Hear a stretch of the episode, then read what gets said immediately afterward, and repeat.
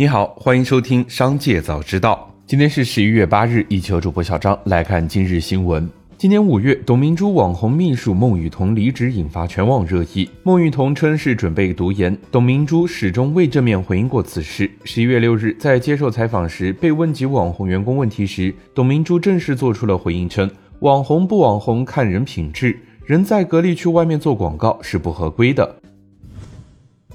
对于提价传闻，五粮液方面表示，五粮液提价事宜公司内部确有讨论，但具体提价时间尚未确定。目前，五粮液出厂价为九百六十九每瓶。不久前，茅台旗下的普茅出厂价由每瓶九百六十九元提升至每瓶一千一百六十九元。今年八月，泸州老窖旗下国窖一五七三经销商结算价提至每瓶九百八十元。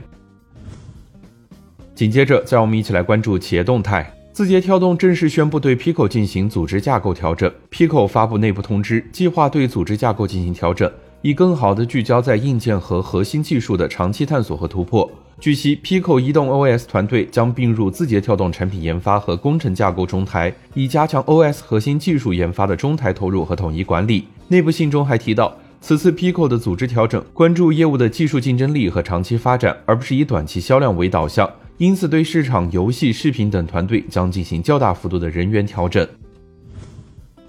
法庭文件显示，当地时间十一月六日，美国共享办公企业 WeWork 根据美国破产法第十一章，在新泽西州申请破产保护。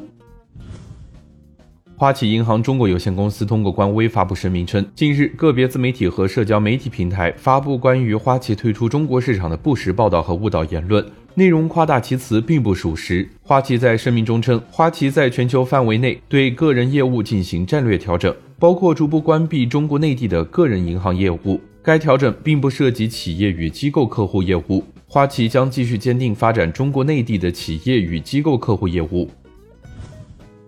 十一月一日至三日，恒大地产集团有限公司新增多条被执行人信息，执行标的合计四亿余元，涉及金融借款合同纠纷、票据纠纷等。执行法院包括贵阳市关山湖区人民法院、济南市中级人民法院的。风险信息显示，目前恒大地产集团有限公司存在五百二十余条被执行人信息，被执行总金额超过五百四十七亿元。此外，该公司还存在多条限制消费令、失信被执行人和中本案件信息。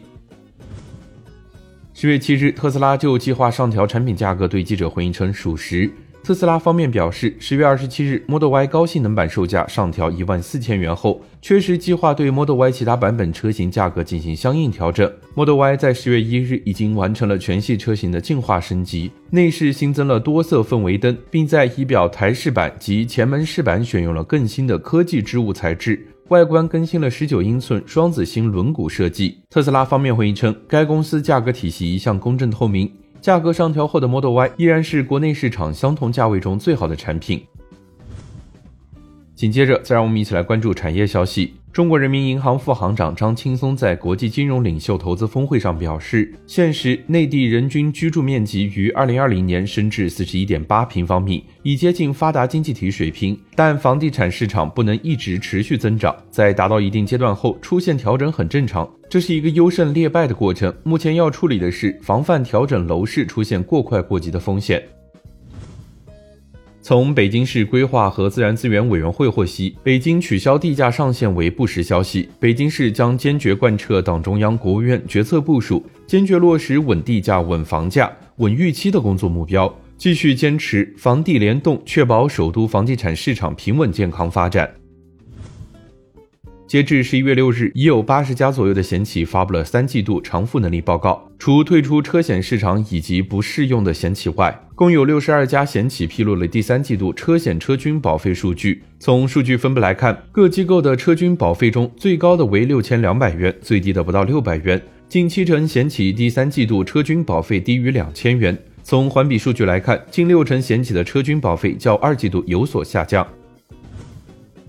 最后，再我们把目光放向国际。韩国六日宣布禁止做空，股市暴涨，但是七日画风一转，突然又崩了。韩国综合指数一度暴跌百分之三，韩国创业板一度暴跌百分之四。分析认为，与很多人的直觉相反，长期禁止做空会抽取本就不多的流动性，跌的往往会更猛。但事实上，金融专家普遍的共识是，禁止做空的股市要比允许做空的股市长期表现更差。以上就是今天商界早知道的全部内容，感谢收听，明日再会。